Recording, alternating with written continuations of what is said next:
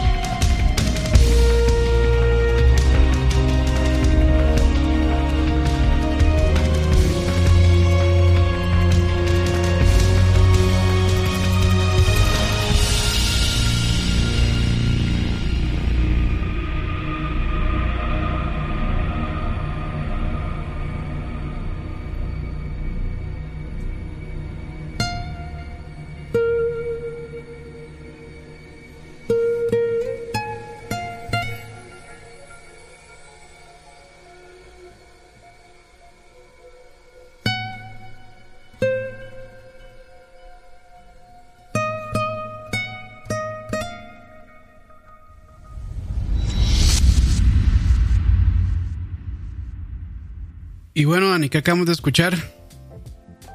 Eso que escuchábamos era el tema principal, el tema del menú en el juego, se llama Old Snake Team.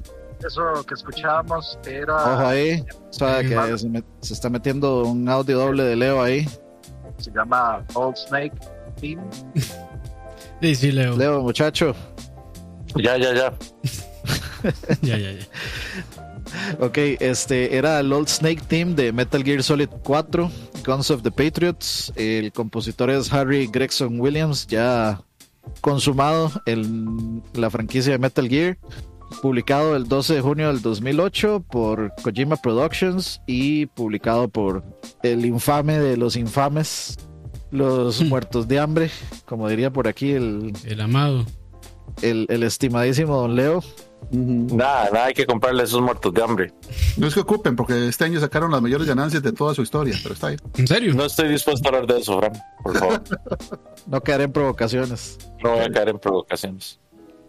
Y pues sí, o sea, a mí me, la forma en la que yo interpreto ese tema es, es muy, muy personal y es porque me, me- me parece que es como muy representativo del juego. Eh, las notas en guitarra clásica, eh, eh, o sea, son como notas muy tristes y eso es como la misma, o sea, es la misma temática del juego.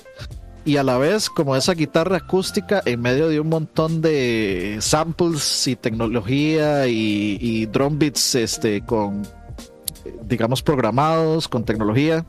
Este, yo lo interpreto como, como que es igual a Snake, que Snake en Metal Gear Solid 4 es como es, es un viejo lobo en el en un mundo de máquinas y futuro y tecnología y, y, y cosas donde la guerra ya es otro tipo de, de, de guerra, otro tipo de situación. Y pues así como Snake es el, digamos, como ese viejo lobo de, de la guerra, como esa, como esa ficha fuera de, de la costumbre de las guerras futuristas, igual las notas, las notas de guitarra acústicas en medio de ese montón de sampleo y tecnología, de música tec- tecnológica, pues es como es como igual, como que no, no es como que está fuera de, de de ese mundo, como que como que no pertenece a, ese mundo, sino que simplemente es diferente. Ese mundo es, lo, que, es lo que lo hace diferente de todo lo demás. Entonces, es- esa es mi interpretación de de por qué, de por qué esa canción es así y, y- y para mí tiene que ver con, o sea, con el juego. ¿Qué vacilo? Yo también iba a poner una canción de Metal Gear Solid 4. Bueno, la Lo hubiera hecho, lo hubiera hecho. No, no, no. O sea, me, me parece curioso porque yo lo pensé, pero después, después dije, no, no, mejor meto otra. Pero sí, digamos, está con- es, es una canción que transmite mucho, mucho sentimiento.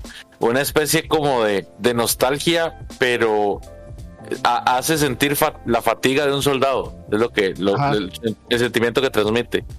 No, y, y, y es como una premonición de que las cosas no van a salir bien.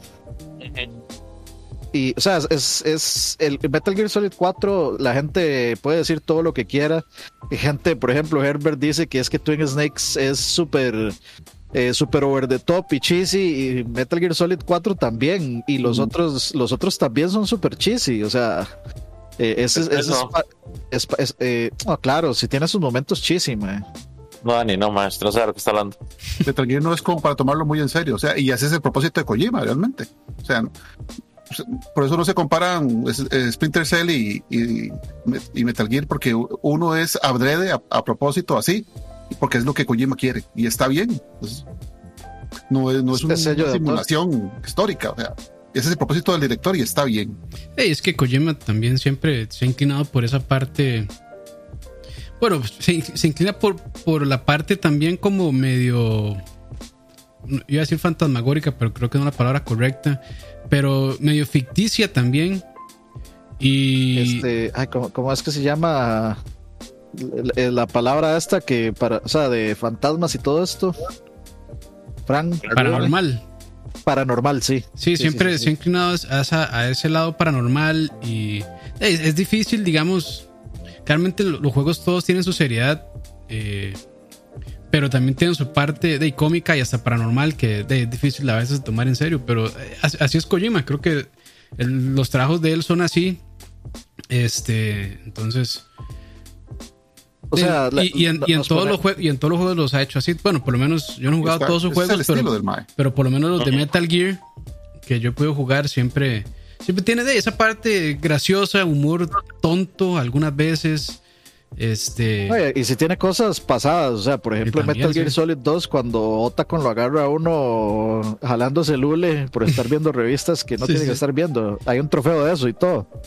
hay partes muy tontas y como hay partes también muy serias como el, creo que va a ser un poco de spoiler, pero del final, ahí lo voy a dejar nada más, el final de, de Ground Zeroes, lo que pasa es bastante trágico, creo yo, y- y- claro. De hasta puede ser traumatizante, creo. Pero sí, o sea, Sí, no, no, entonces como que él, toca muchos trágicos. aspectos, sí, o sea, es- no, no es, no, es, no es un juego plano en cuanto a la parte, bueno, no son juegos, perdón, planos en cuanto a todo esto, o sea, no, no es como el ejemplo que puso Fran de Splinter Cell, que sí de, trata de hacerlo todo como muy serio, muy como de, de, de misión secreta, de agente secreto, Exacto. Este, en cambio... Es el este- espíritu de las novelas de, de Tom Clancy. Y está bien, o Sí, sea, cada uno sí. son visiones diferentes. Sí, son tonos diferentes. Eh, Kojima siempre ha sido así como, o sea, tontillo en el buen sentido de la palabra, como que él de- le gusta, no sé, de hacer De- del famoso, las famosas Kojimadas. Sea, el maestro Sí, se, sí, sí. se fuma su, su, su- su marihuanita y, escribe las varas y las dirige de esa manera, entonces de ahí está bien. Toma una imperial y escucha a Talía y ya sale el guion del próximo Metal Gear. Exacto. Es correcto, es correcto. Es, es, es el sello de los más, es como este Doctor Strange in the Multiverse of Madness. O sea, muchas de las cosas que, que tiene ahí son Sam Raimizadas. sí, sí, y sí, es sí. el sello del mae. Y eso que no lo dejaron hacer todo lo que él quería, ¿verdad? Bueno, eso no sé, pero lo Sí. que quedó es, super Sam Raimi, digamos. Sí, sí. Es, es, un- es un tema interesante, la verdad. Kojima. Pero a mí, de, de hecho, yo creo que es el único juego de la saga principal de Metal Gear que no he podido jugar. Y de, ahí- de hecho, ahí lo tengo para jugarlo piratazo. amarrado al Play, al Play 3, ¿verdad? Todavía. No, no, Sí. no, ya no, ya se puede jugar en CPS3. Eh, Digital Foundry Ah, sacó no, sí. un video hace poco de que, de que ya lo. Llego de manera O sea, que legal. ya es totalmente jugable. En el RPSC. Ujú. Ajá. Sí, sí. No, no, yo lo tengo ahí todo. Pero, o sea, no le he entrado. Tengo que entrarle. Tengo que entrarle, pero sí, Sí, sí. es- está. De hecho, lo jugué yo un par de minutos como para probarlo en el, en el emulador y en ese momento corría bien. Pero sí, desde hace meses que ya se puede jugar 100%. Entonces, no es que estamos aquí fomentando la piratería, pero. Pero bueno. Des- desde ahí se podía ver, eh, se podía ver dónde iba a, a comenzar el este el, el engine de, de Konami para Metal Gear Solid 5 desde ese el juego. Fox Engine. El- sí, de- desde ahí se puede. De hecho, creo que ese, ese es hecho con una versión early del Fox Engine, creo, Ahí sí no sé. la Metal verdad. Gear Solid 4. Pero se nota, o sea, es- es es súper táctico ese juego. Eh, Eso sí, o sea, digamos, los problemas del juego es que usted lo puede pasar súper rápido y va a sentir que es demasiado cutscene versus gameplay, Ujú. o lo puede jugar un poco más estratégico y, y ahí lo va a sentir, digamos, un poquito eh, diferente. Si, y si lo ponen otras dificultades o se pone a agarrar algunos otros coleccionables, pues también. Pero, o sea, a mí, a mí me sigue pareciendo un, un juegazo y yo amo la amo, amo el final de ese juego. A mí me, me encantó toda la, el run final de ese juego. Es una vara de. Es una. Este. Ahí, este. Es un roller coaster de emociones. Sí, sí. Es una película, es lo que estás buscando, Dani. No, no es una película. ¿Verdad que este juego salió antes que el Peace Walker? Sí, claro. Sí, ¿verdad? Después sí, se- salió el 4 y después Peace Walker, sí. Sí, esa- es- salió en 2008. Peace Walker. Qué bueno Peace Walker. Peace Walker salió en el 2010. Ok, sí, sí. Pero Sí, sí, De, de hecho, esta, esta fue la razón por la que yo me compré un tele HD. Yo estaba jugando en un tele de 14 pulgadas CRT.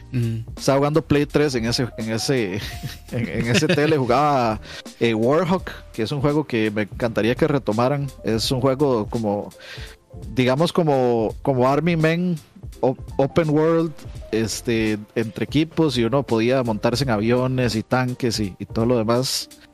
eh, y era súper divertido y me encantaría que lo retomaran, pero yo jugaba ese juego en un tele de 14 pulgadas donde el, donde el UI no se, no se leía nada porque en ese tele no se veía absolutamente nada, era hiper chiquitito, entonces no se podía leer nada.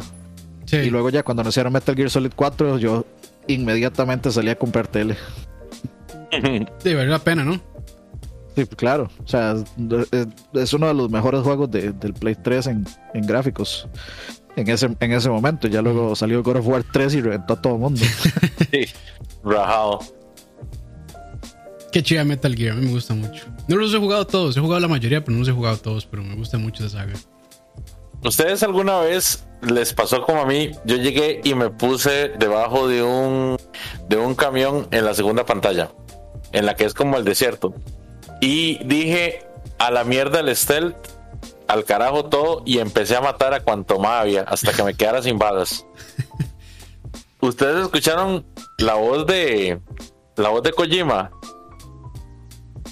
¿O nunca? No, no me acuerdo. ¿Y Si usted mata a un montón de gente en Metal Gear 4, habla Kojima que supuestamente en los créditos me estaba fijando y el maestro se, se denomina Dios, ¿verdad?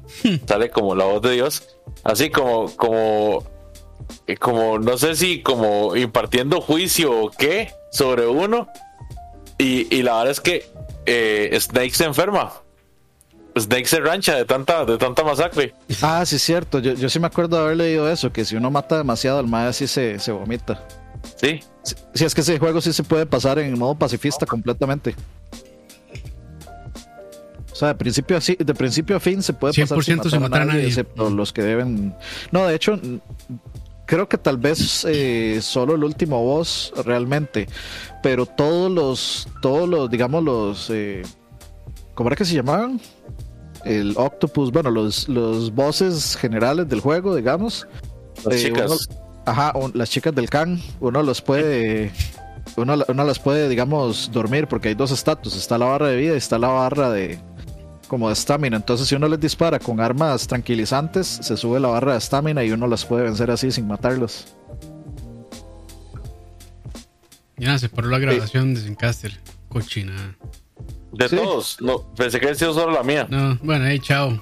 ya no hay backup. Bueno, ahí queda el backup de YouTube. Bueno, ahí. bueno, sigamos. Este, ¿Se fue la luz o algo Eh, sabe, para. eh, dice JDK o JDK, ¿me recomendarían jugar la saga cronológicamente o por fecha de salida? Ah, Depende de dónde, va- lógicamente. depende de dónde vaya a empezar. Técnicamente la saga empieza en el, digamos, con el Metal Gear de MSX. MSX, ajá. Entonces, te- teori- en teoría, casi que en teoría, la saga cronológicamente y por fecha de salida eh, están ordenados. Técnicamente. Ahorita no, no, me- no se me ocurre alguno que, que no esté ordenado de esa misma forma. Entonces, digamos, el primero, Metal Gear, es de MSX, fue el primero que salió. Luego sigue Metal Gear 2, Solid Snake, eh, que es de igual, de PC Engine eh, 2, de MSX. Este, y es el segundo que salió. Luego, después de Metal Gear 2, sigue Metal Gear Solid, el de PlayStation 1. Luego sigue Metal Gear Solid 2. Luego sigue Metal Gear Solid 3. Luego sigue el 4. Y bueno, si- ahí es donde, ahí es ahí donde medio, tal vez sí. podríamos meter en medio, tal vez el Portable Ops, que va antes del 4, y el Peace Walker, que va después del Portable Ops. Entonces sería Metal Gear Solid 1, Metal Gear Solid 2, Metal Gear Solid 3, luego Metal Gear eh, Solid Portable Ops, luego Metal Gear Solid Peace Walker, y de último Metal Gear Solid 4. ¿Qué opinan Pero- de Metal Gear Rising? ¿Y el es cinco? un juegazo, yo lo amo. No- Pero, pero, no, pero, pero, cinco. pero. Si lo quiere jugar cronológicamente, primero tiene que jugar el Metal Gear 3, el Come Culebras, que es el mejor. Digamos, puede comenzar y terminar ahí perfectamente. Después tendría que pasar por la por el trago amargo en su vida de jugar Metal Gear 5 y disfrutar las primeras cuatro horas y odiar las otras 10. Ah, No, no, no, no. O sea, sáltese Metal Gear Solid 5. Porque No, yo creo final que es- no, está el ese 3, juego no después está el. Peace Walker. Puede saltarse los seis también. El 3, Peace Walker, Y 5. Walker. Yo, Ah, no, yo es creo que el, el. Portable Ops está. No sé si está en medio de los dos o antes que el Peace Walker. Creo que es antes del Peace Walker. No, yo creo que está. es- es- sí, o sea. Es, Es que uno, el uno usa 3. Big Boss en, en Portable Ops, ¿no? Ajá, sí, es el 3, es Portable Ops y luego Peace Walker.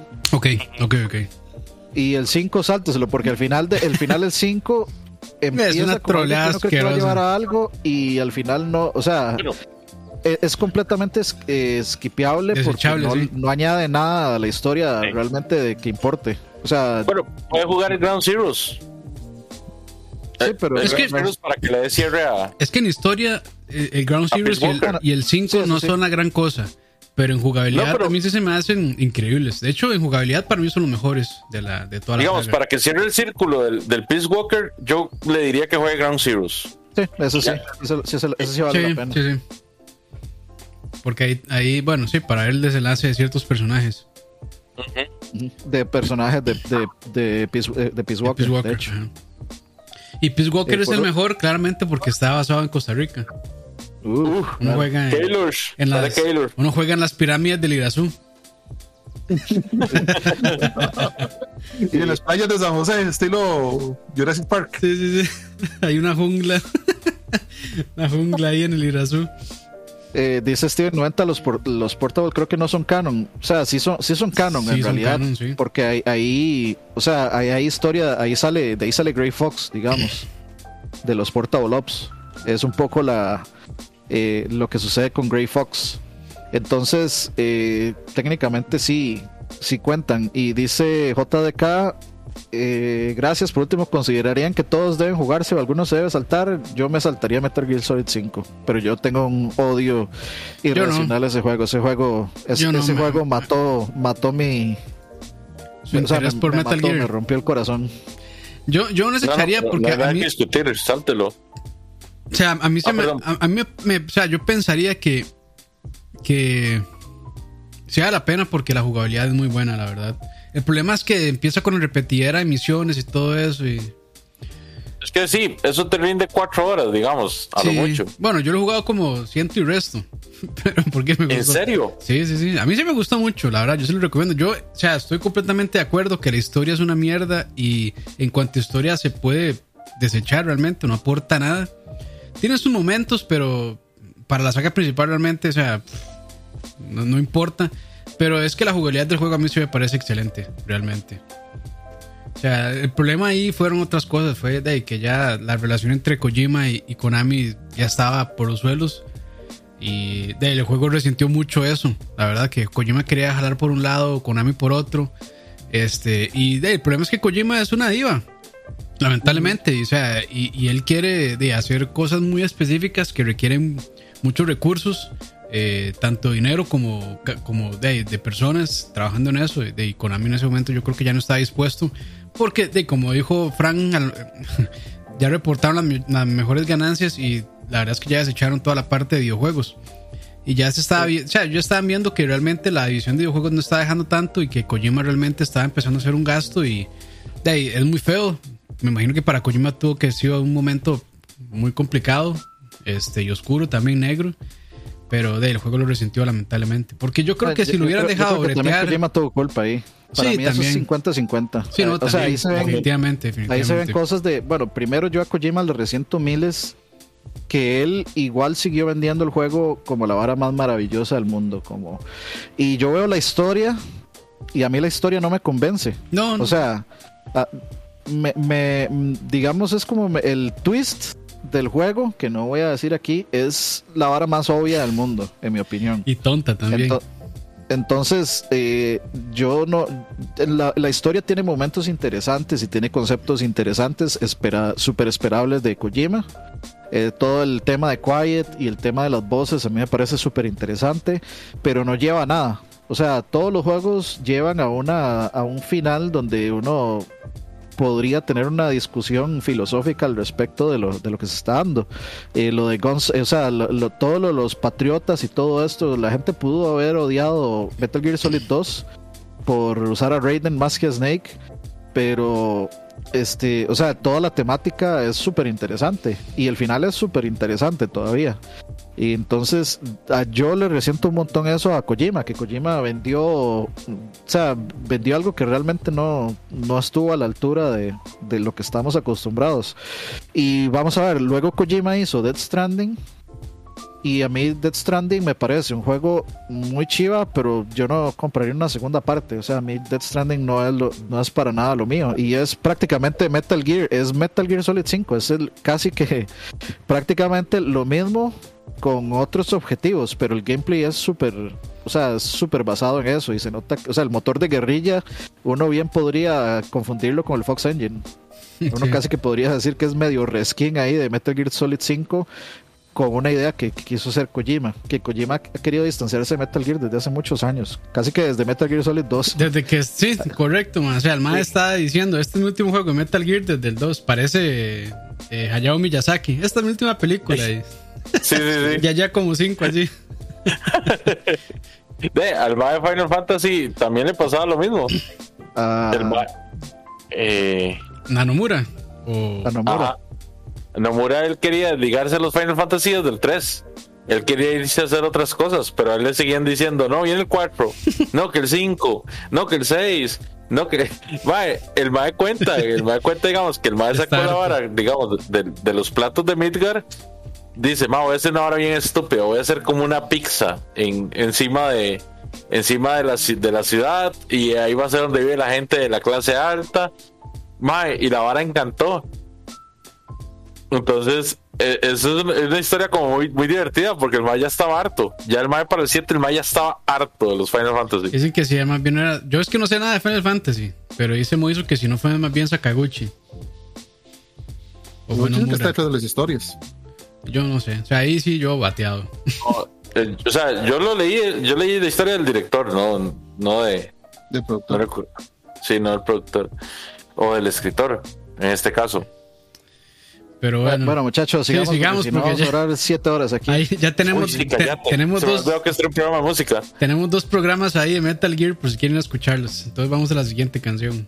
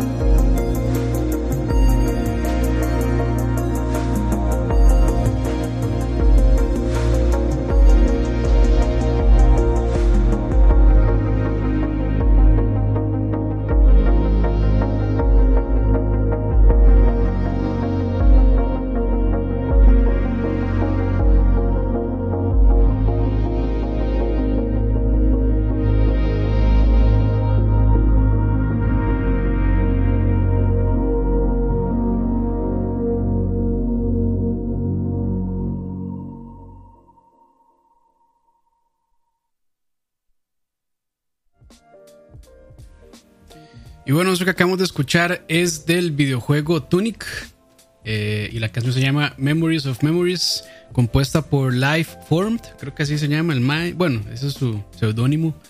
Este es un juego que salió hace unos meses, en el momento que estamos grabando. Y como dijeron por ahí, es el Zelda Furro.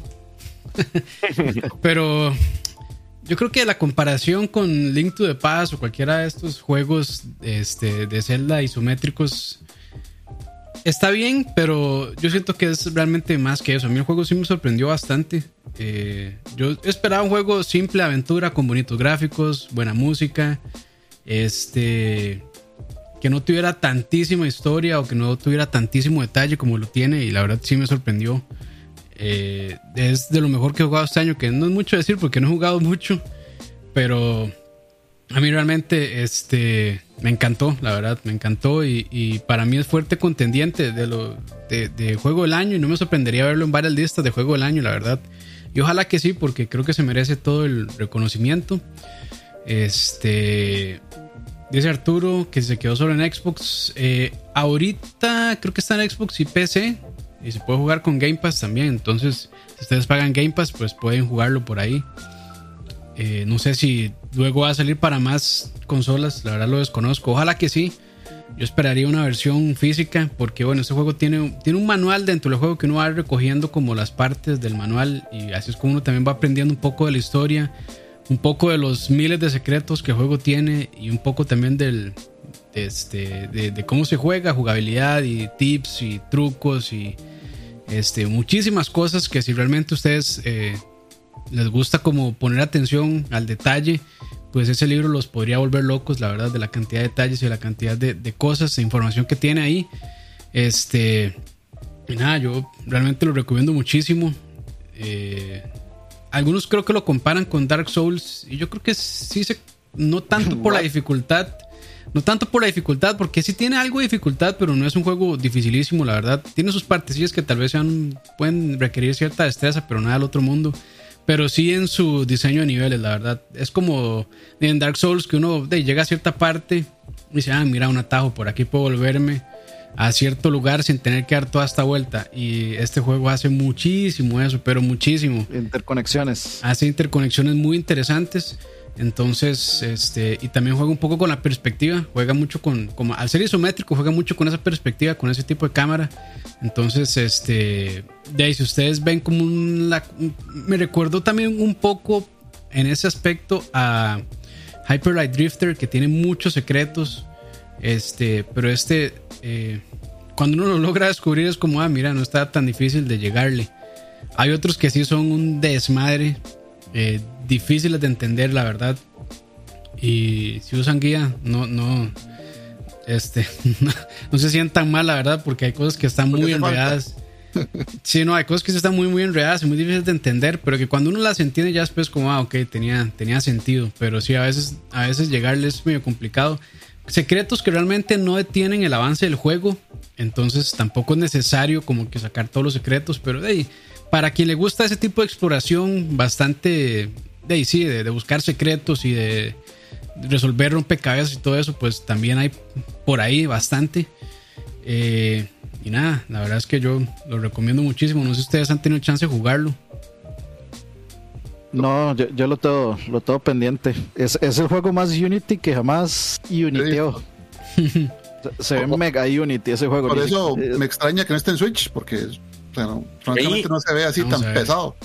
A mí, digamos, yo he visto los ciertos gameplays y me encanta, ¿verdad? He estado haciéndole números para que ya el próximo indie que me voy a, que me voy a, ¿verdad? A clavar jugando. Eh, me encanta el arte. Yo no sé, o sea, ustedes lo ven muy Unity. Yo, yo, o sea, yo lo veo muy chida, en especial los movimientos de cámara. Es que, es que digamos, es hay muchos muy, juegos muy de poligonal. Unity con esos mismos, sí, como con esos mismos assets parecidos. O sea, hay, hay, hay diferentes juegos con, con como con assets similares. Entonces es como muy detectable que es Unity. Es que, es que yo, combina. Yo no, o sea, yo no he revisado, yo estoy asumiendo que es Unity porque de veras se ve como Unity. Sí, no, o sea, es, es, o sea, sí se ve de lejos que es Unity, pero la verdad es que sí tiene un trabajo gráfico muy bueno, la verdad, porque sí, sí, combina varias técnicas, sea, arte poligonal con cel shading, con... Yo, bueno, yo de esas, ese tipo de cosas no sé nada, pero lo poco que sé, o sea, yo sí, sí veo que sí tiene muchas, o sea, muchas texturas, muchas cosas que no solamente son como assets eh, que tiene ahí por, por defecto Unity, sino que sí, sí hay un trabajo, o sea, sí se ve que hay una mano ahí detrás, que es este, Sí, sí. esta persona que se llama eh, Andrew Schuldice o Schuldis, no sé cómo se pronunciará. eh, Andrew que- House. Que él de básicamente también es One, one Man Army, lo hizo él casi que solo, creo que de este, la música compuesta por otra persona y yo creo que en la parte gráfica también la ayudaron por ahí, pero casi que es un proyecto eh, en solitario de él y eh, la verdad es que es muy admirable. Cuando salen ese tipo de juegos tan buenos realmente y ya entiendo por qué también se, bueno, cuando lo jugué entendí por qué se retrasó tanto también, porque sí, yo esperaba un juego corto de unas 3, 4 horas tal vez y a mí eh, me rindió el doble, no sé, yo creo que yo le metí fácil unas 20 horas o más. Entonces, sí, sí, Dice yo... Arturo que es entre Tunic y Dead Doors, ¿cuál les gusta más? Yo tengo que jugar Dead's Door también. Ambas, papi. ¿Por ¿por qué qué no? escoger cuando Por- se pueden las dos? ¿Por qué escoger? Sí, ¿por qué escoger cuando se ponen las dos? Correcto, ambas. O sea, Rajao. realmente, realmente yo, yo me atrevería a decir que, pucha, qué difícil. Es que tienen cosas similares, pero siento que es un poquito, bueno, bastante más profundo Tunic, la verdad. Yo, si realmente tuviera que escoger entre uno de los dos, por, el, por la razón que sea, yo creo que me iría por Tunic y, o sea, cuando ya tenga oportunidad de tal vez comprar otro juego o, o lo que sea, que le llegue después a Dead Store, porque si le gustó Tunic, es 100% asegurado que le va a gustar Dead Store, sin duda. Y viceversa. Y viceversa, correcto, y viceversa. Pero bueno, ahí lo tienen. Si les parece, vamos a la siguiente canción entonces. Estaba muy chida esa canción de veras. Está muy buena, sí. Me gustó, me gustó. Vámonos entonces a la tercera canción. ¿Vale? Démosle.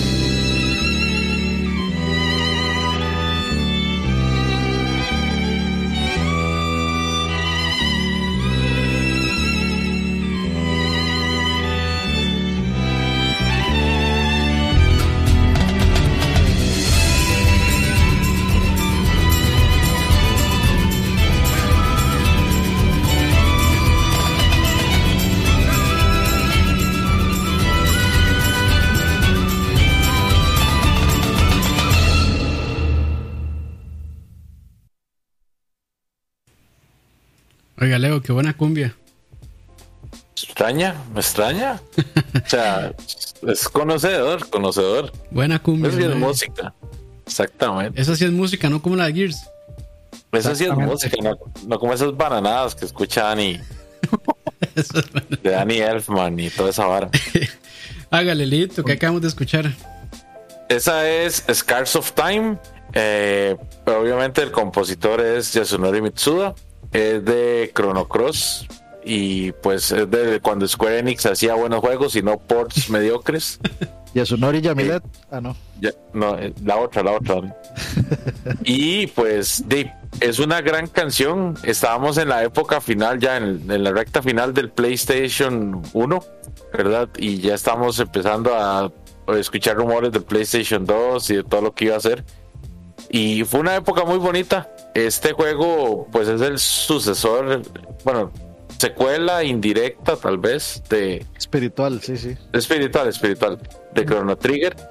Y es un muy buen RPG. La verdad es que yo lo disfruté mucho. Si pueden, jueguen el original de Play 1, que de hecho se, se ve mejor y corre mejor que el, que el remaster que hicieron hace poco.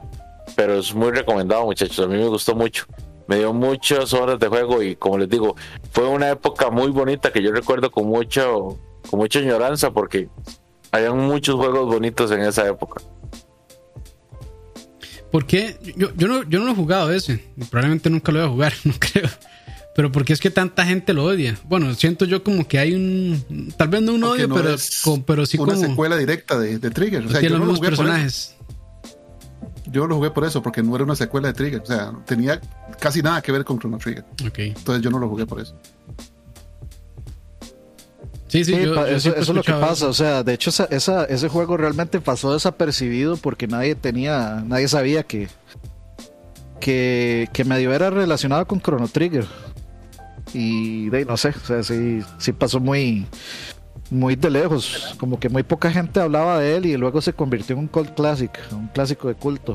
Sí. Ya después de, después de muchos años, ya después de pasado el Play 1, o sea, el- eh, tuvo como una suerte de destino parecido a Symphony of the Night en ese sentido, por razones diferentes, eso sí. Y, y es vacilón porque de hecho varios juegos de Square para ese momento tuvieron ese mismo, ese mismo, no sé, digámosle, Tratamiento. Destino. Efecto, destino, exactamente. Pasó lo mismo con Parasitive, pasó lo mismo con Background History, pasó lo mismo con, ah, ¿cómo se llamaba este otro que era muy Xenogears. parecido? ¿Cuál? Xenogears. No, no, no. De hecho, Xenogears fue un boom. Eh, había uno que ah, vi- ¿cómo era Saga? Era algo de Saga. Eh, pucha, se me olvidó el nombre. Si Frank no sabe. Saga Frontier. Saga Frontier, gracias. Ahí gracias, Ana. está, ahí está. Y sí, digamos, esos juegos pasaron desapercibidos y después todo el mundo, uy, madre, qué joya. Y, y Square así como, dijo de puta, si no los Es compraron. que la gente quería más Final Fantasy en ese momento y la gente quedó tan loca con Final Fantasy que cualquier cosa de Square que no fuera Final Fantasy, este, la gente le pasaba por encima. O sea, si, si hubo todos los que usted mencionó y este de la Valkyrie, Valkyrie Profile son joyas. Valkyrie Profile, ajá. Sí, son juegazazos, pero solo Pero para los muy clavados. Valkyrie en ese punto no era relacionado con Square No, Enix. era de Enix todavía, era de Enix. En ese tiempo Era- no era Square Enix, era Squaresoft todavía.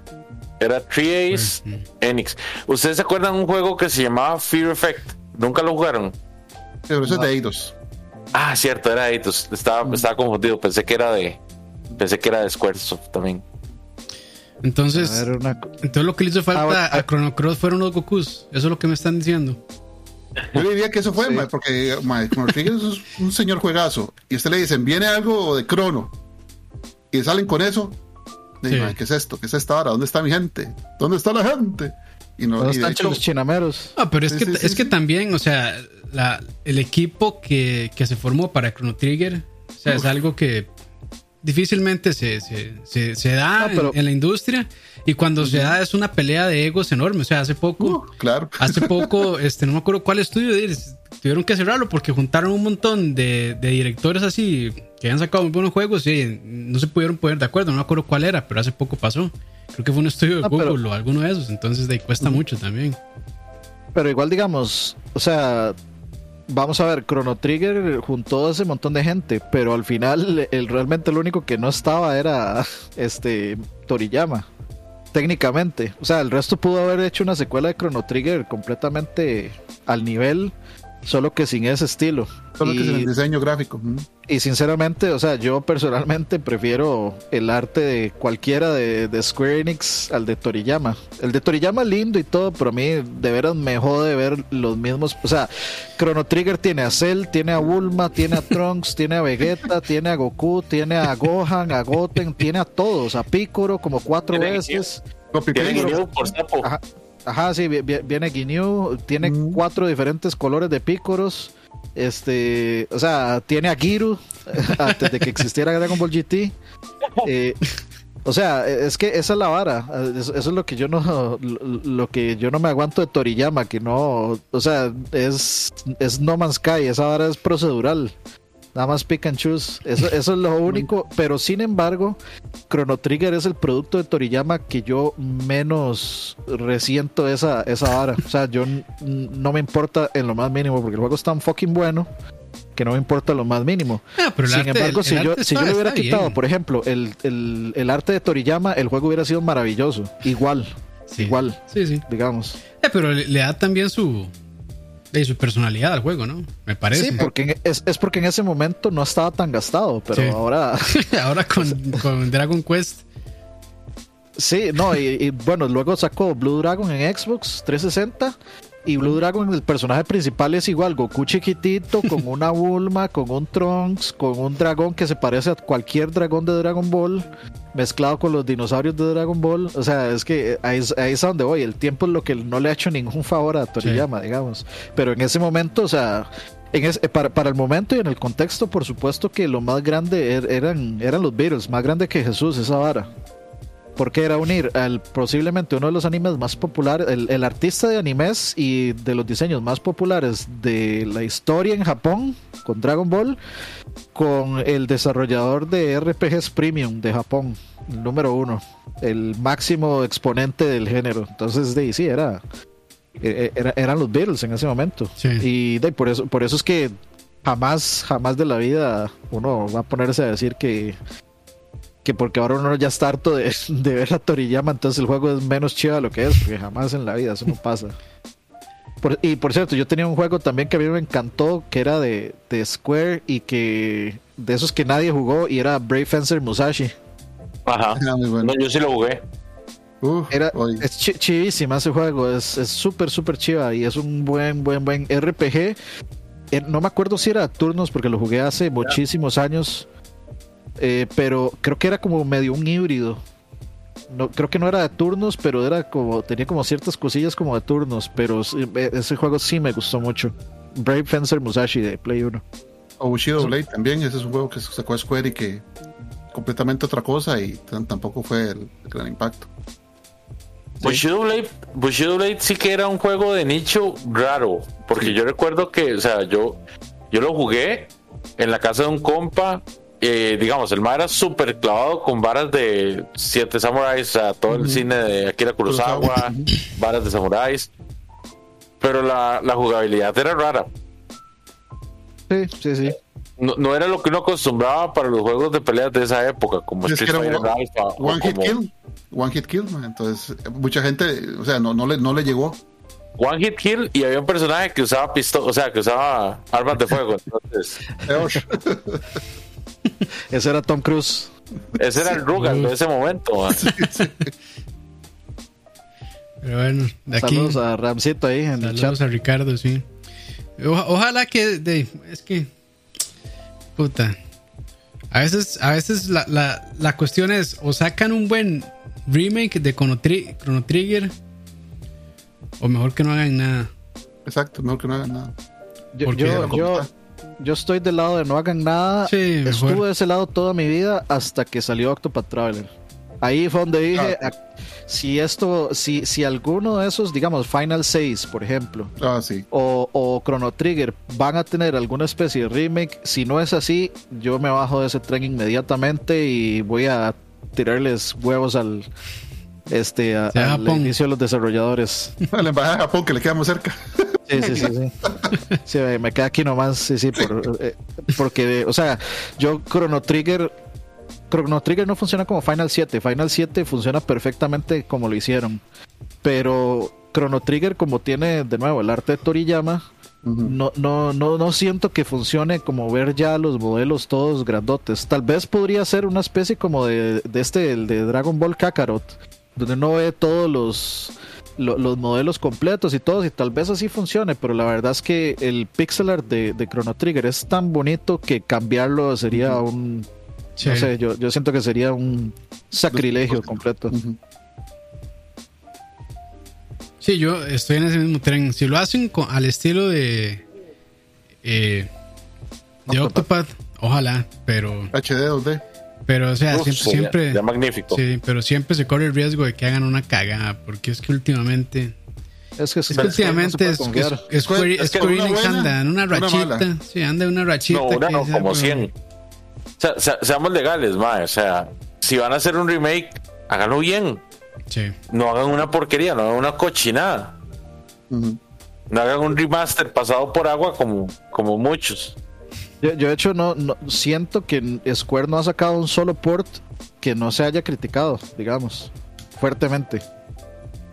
Todas estas, o sea, y es porque lo que está haciendo es simplemente portear todo lo que ya habían hecho para celulares a consolas, sin casi que sin ningún esfuerzo. Sí. Entonces, de la gente se lo resiente porque de, no es lo mismo. Y tampoco es el mismo estándar de calidad de darle algo para que jueguen móviles a, de, a los consoleros que están esperando un poquitito más, digamos. Y, tras de eso, y, tras de eso, venden estudios para invertirlo en, invertirlo en NFTs. Ya, ya, casi, ya casi viene Final Fantasy XVI. Y este ha sido tal vez el final más frío de toda la historia. Sí, que yo no, que yo no veo gente emocionada ni. No, no. Hace poco, hace poco salió uno, el Origin. Y yo ni siquiera, ni siquiera me ha nacido jugar. ¿Cómo era? El no sé qué Paradise, no sé qué, no sé cuánto. Sí, Stranger in Paradise. Que eso es como un remake del 1. Pero, o sea, es, no sé. nadie del 1 es. Nadie se hubiera esperado el tratamiento de Final Fantasy 1 así. O sea, es rarísimo y, y realmente el juego no ha vendido lo que necesita. De hecho, ese juego no ha vendido lo que ellos querían. Y además de eso, los gráficos son super outdated. Se ve como de Play 3. No, y, o sea, y, Square que tiene el problema que las expectativas de venta de los más están así, pero por las nubes, o sea, son completamente irreales y por eso terminaron vendiendo a Tomb Raider y todos esos. Y, o sea, ese juego Stranger in Paradise menos que va a vender eso, digamos. No, no vender ni lo que vendió Rise of. Bueno, ni aunque, ni aunque fuera bueno, ni aunque fuera buenísimo, iba a vender eso, digamos. y este juego, el de, el de Platinum, Babylon's, ¿cómo es? Babylon's uh, Falls. está en el trasero. Está Que dicen que hace, unos días había solo un jugador en Steam. Uno. Uno. Hace unos días reportaron del último jugador en, en, en Steam. Del último jugador vivo en ese juego. Uno, no puede ser posible. Pero, pero venden los otras franquicias, ¿verdad? O sea, es que en Square yo no sé qué le está pasando. Mientras me siguen haciendo jueguitos para el Switch bonitos como el que ya sigue, no tengo problema. Pero es que lo, en serio que uno no sabe dónde esa gente está pegando. Es que tienen que reenfocarse. Creo. O sea, claramente que en mi opinión de negocios es una mierda, pero yo diría que ellos deberían reenfocarse porque, o sea, están tirando, o sea, están yendo hacia un lugar que no, que no funciona. O sea, ya, para que ya Ubisoft esté soltando lo, de los NFTs y todas esas compañías, como que ya están dando el vaso a torcer con eso y que ellos más bien empiezan a explorarlo, es como más, o sea, no. No. no y, ahora con, el crash de los NFTs y con el despiche que hubo con monedas, con criptomonedas en esta semana, o sea, esa, es, las compañías deben estar paniqueando, pero exageradamente. Sí, Pero bueno, ojalá que, ojalá que no desaparezcan y que hagan cosas bonitas. Pero bueno, eso no es seguirán haciendo. Vamos a la siguiente canción. Ahorita lo para Microsoft. sí, sí, sí. Yo creo que eso están haciendo. Yo creo que eso están haciendo. Que es lo que todo el mundo anda deseando, por no decir algunos que conozco. yo creo que sí se, están buscando, eh, o sea, buscaron, buscan cómo bajar el precio de ellos para ver si alguien los compra. Yo creo que eso es lo que están buscando. Sí, sí, pero bueno, parece. Pero bueno, vámonos mejor.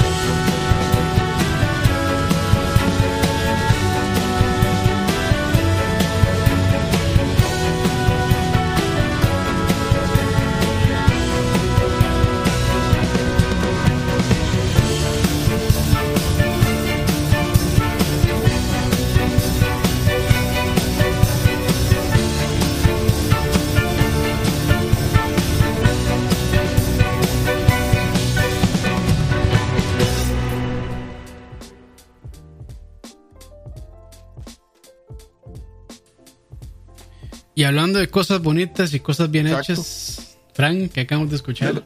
De las cosas buenas que todavía hace Square, Sí, cuando quiera hacerlas, ese es este, convicción inamovible de, de Triangle Strategy, un juego que salió hace como un mes y medio, dos meses en Switch. Eh, ese, son- ese es el tipo de desarrollos que a, que a Square le va muy bien, o sea, son desarrollos juegos ah, con un con alcance muy corto, muy cuidado gráficamente, buena música y muy es un juego pesado en historia, o sea, de la mitad del, de- de- de- del juego yo lo pasé unas tres veces en 90 horas. La mitad del tiempo es historia. Y es pesada. Y es una historia este, muy política, muy de, de reinos y cosas así. Aclaro, yo no he visto Game of Thrones, pero mucha gente compara esa historia a ese estilo de historia. No puedo decir si es cierto o no. Mientras no sea como el final, todo bien. Nada más que ahí no se- exactamente, nada más que ahí no se andan cogiendo a la gente, ¿verdad? Ah, Ah, ya le quitaron la gracia. yo, que, yo quería ver un píxel, do- dos píxeles penetrando a un píxel. Yo, Bueno. yo ya estaba, yo ya estaba básicamente comprándolo. Ya lo tenía en el carrito. Ya no. Dani, vivim- vivimos en tiempos en donde el Switch tiene juegos con Willas en toples, así que no se extraña que eso llegue a pasar eventualmente. Eh, Triangle se refiere a que hay tres convicciones en el universo de ese juego: moralidad, utilidad y libertad. Cada cosa que uno hace influye esos stats y dependiendo de qué tan altas tenga usted ciertas stats, ciertos personajes se le unen a uno. Ese juego tiene una cosa muy interesante que es que usted no siempre decide a dónde va el juego hay momentos en los que su equipo de gente tiene que llegar a una tomar una decisión. Hay ocho personas que la toman o siete personas que la toman. Y usted tiene que convencer a esas personas de tomar la decisión que a usted le parezca. No siempre lo logra. Y ahí va la historia del juego. Entonces, eso está muy tuanis, eso me parece muy bien porque ah, usted influye, pero no determina el destino del juego. Y a nivel, bueno, es HD 2D. eh, Precioso. si hubiera, sí, se ve increíble. Eh, si viniera un Tactics con ese estilo, yo me lo compro ayer. O sea, el, el juego gráficamente está muy bien. Si es un toque lento, o sea, como digo, es un, es un juego pesado. Es un juego, y- y el nivel de historia es pesado y, eh, las batallas pueden ser un, un poco largas. Pero eh, de tres finales, de cuatro finales que tiene, yo logré sacar tres. Ya el cuarto requiere un a- volver a jugar todo desde cero con ciertas decisiones en específico Y que eventualmente lo voy a hacer. Pero es genial, o sea, a nivel de, de ambientación, son tres reinos. eh, hay un reino que es como el Vaticano, hay un reino que es como en Rusia, para hacerlo, digamos, semejante a cosas que uno conozca, y hay un reino que es como la vieja Inglaterra, y cada uno con pensamientos distintos, con religiones distintas, con formas de proceder distintas. Entonces, la historia a uno le da para el rato. A, a los JRPG sí se les da, sí se les da por hacer eso, porque ha- hacen como reinos, pero siempre les encanta hacer uno que sea el Vaticano. Sí, sí, de hecho hay un, mucho a hacer uno así. Una teocracia, hay una teocracia y, y todo lo definen por el evangelio que ellos siguen y es súper interesante. Tristemente el juego no, siento yo que no ha vendido tanto, no solamente porque, bueno, ya tiene un millón de ventas, que creo que para Square es suficiente para el al nivel de alcance de ese desarrollo, pero le salió muy cerca de, de Ring. Entonces, ¿De qué? este, mucha Ah, gente-. Ah, claro. Sí, mucha gente le, sí, sí. le puso atención, mucha gente estaba con el verguín en la boca y no le ha puesto atención a este juego. Yo espero que más adelante eh, le ponga atención porque es realmente muy, muy buen tiempo que se pasa jugando ese juego. Yo, yo acabo de acordarme de una de, de un JRPG que con muy buena música que seguro la- para el próximo voy a voy a poner eh, Eterna Sonata. Ah, uf, yo tengo una canción ahí guardadita, Eterna Sonata, para un, uno de estos programas. Sí, sí. Eter- Eternal Sonata a mí me Uf. llamó muchísimo la atención porque es un juego que se basa en la vida de ajá, eh, que se basa en, en la vida de Chopin y Chopin es parte de uno de los personajes de uno pero es como que eh, un poco contando su vida sus memorias y está como en el lecho de muerte este entonces es, es muy es un concepto muy interesante porque uno está como en un mundo ficticio creado por la mente de Chopin mientras él está en- Muriendo, básicamente. en- enca- encamado O digamos sea, entonces, en- mientras Chopin moría, se imaginaba puras waifus. Sí, Eso es lo que es, eso es lo que me están diciendo. exactamente Era un otaku, entonces. Tenías que decirlo, ¿verdad? Tenías que decirlo. Sí, pero ¿qué tiene malo? eh? O sea, que mi odio por los otakus no los frene a ustedes. De no odiarlos. No, no, pero ese, yo no lo jugué, pero sí he escuchado muchas cosas buenas de ese juego. Pero sí, el, el aspecto otaku, este, me, me asquito, pero bueno. no, no, mentira. Pero bueno, este, yo sí quería mucho escuchar de Frank y este, tengo que llegar a ese juego, sí, sí me interesa, la verdad. Es, el compositor es el mismo de No, Octopath. de Octopath, no. otro, Este- este man se llama Akira Senju. Eh, tiene buenas piezas, pero no, no está al nivel de, No. digamos, de Bravely o de. Octopath. No, no, no está todavía ahí. Ah, pero sí, sí me llama la atención más que todo porque, bueno, me, me parece que el tipo de juego es similar a, a un XCOM, ¿verdad? Como de Sí, el estrategia tipo por es turnos. de Xbox y, y pesa mucho sus decisiones y su orientación, porque hay en, en algún momento usted le dicen decida entre esto y esto. Y, y de hecho hay decisiones en que todas las opciones son malas. Y usted tiene que decir la, la que a usted le parezca que es la menos mala, pero igual es mala. Como y, las y eso a me votaciones parece súper interesante. Eso, esas son cosas que a mí sí me gustan. Contra la espada y la pared. Es, ahí es contra que- la espada y la espada, porque Bueno, sí, es que es Como te gusta. Eh, do- do- dos espadas, un camino. Exactamente, como te gusta. van- van Uf. cup. Uf. Pero bueno, si les parece, entonces vamos a la siguiente Vámonos. canción. Adelante.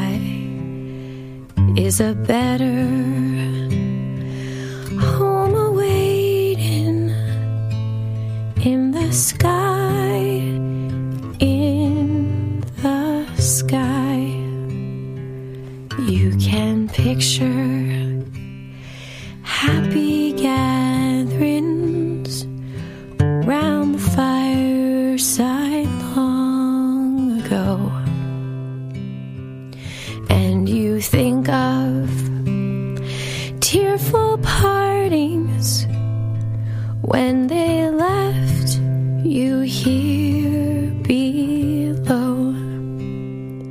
Will the circle be unbroken by and by? By and by is a better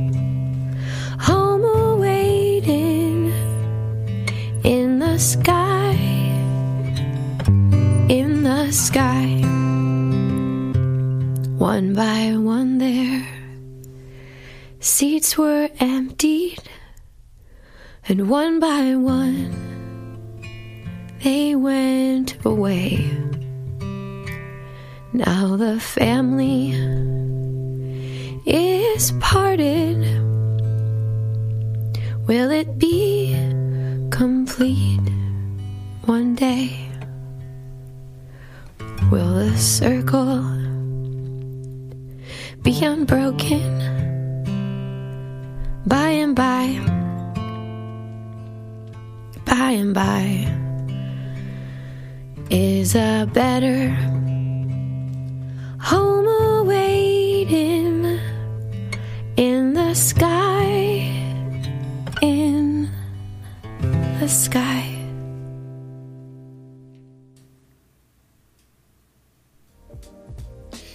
Ya aquí en Culto Dominical,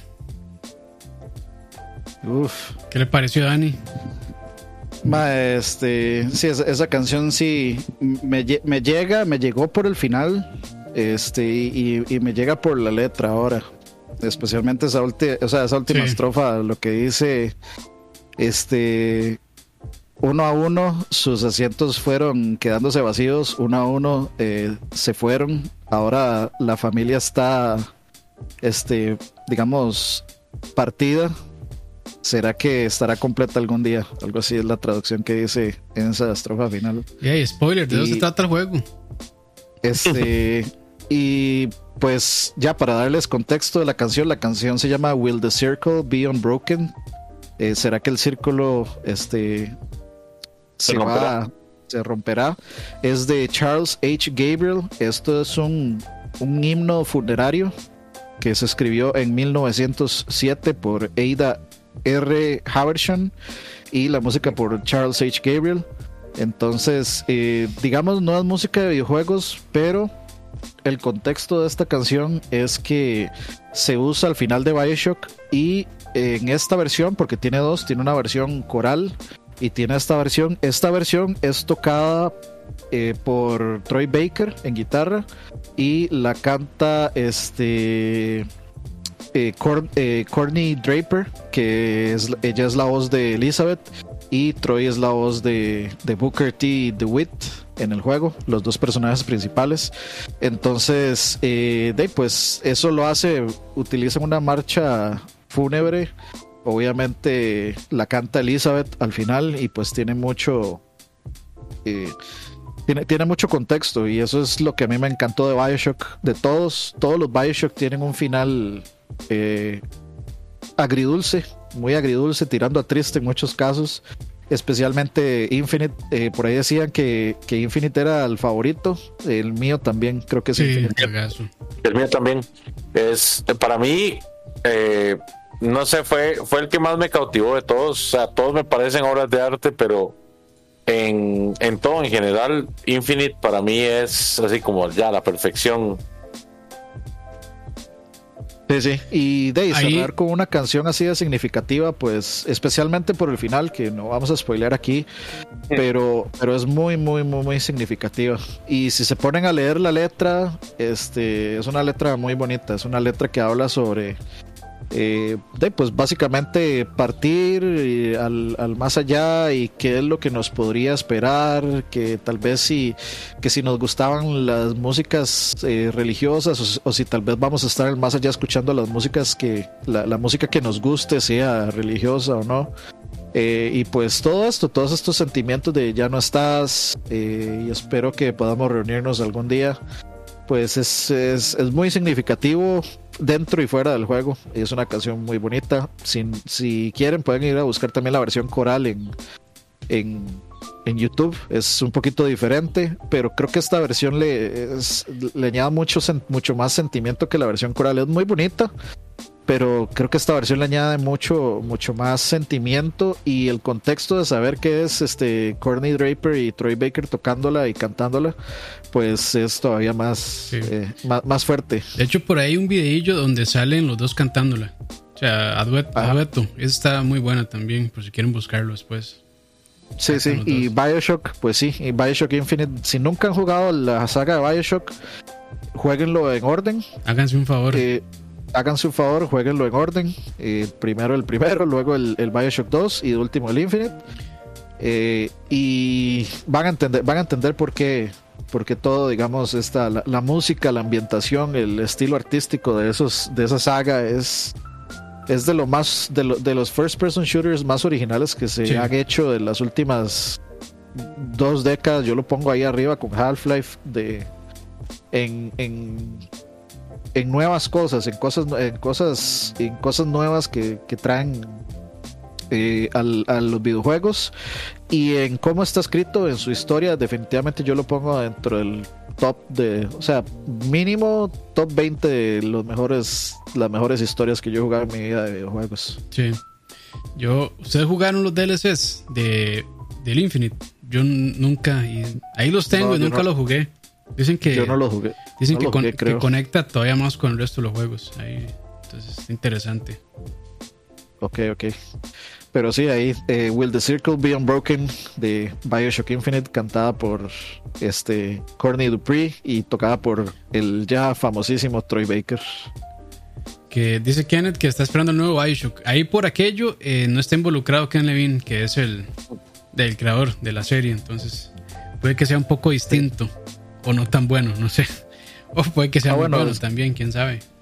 Se me había olvidado decir, publicado el 26 de marzo del 2013, o sea, nueve hace nueve años. Parece ayer. Este, y los desarrolladores fueron Irrational Games, que esa es la, la desarrolladora de Ken Levine, eh, 2K Marin, Aspir, 2K Australia y Virtual Programming.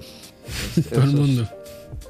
Sí, y publicado por 2K Games, lamentablemente. Lamentablemente, pues sí. Pero bueno, este, no sé, algo más que decir sobre Bioshock. Yo lo amé ese Yo juego, no, la va- verdad. De Bioshock no se habla, de Bioshock se, se siente Bueno, se Se juega. siente, se vive, se vive. Ustedes saben que yo hu- hubo, Dani, presidente. hubo una mecánica que yo casi no utilicé, que fueron los rieles en ese juego. Y, ¿En serio? y- y quiero, quiero volver a jugar. Sin albur. Si le faltaron, si le faltaron rieles, ya saben dónde venir.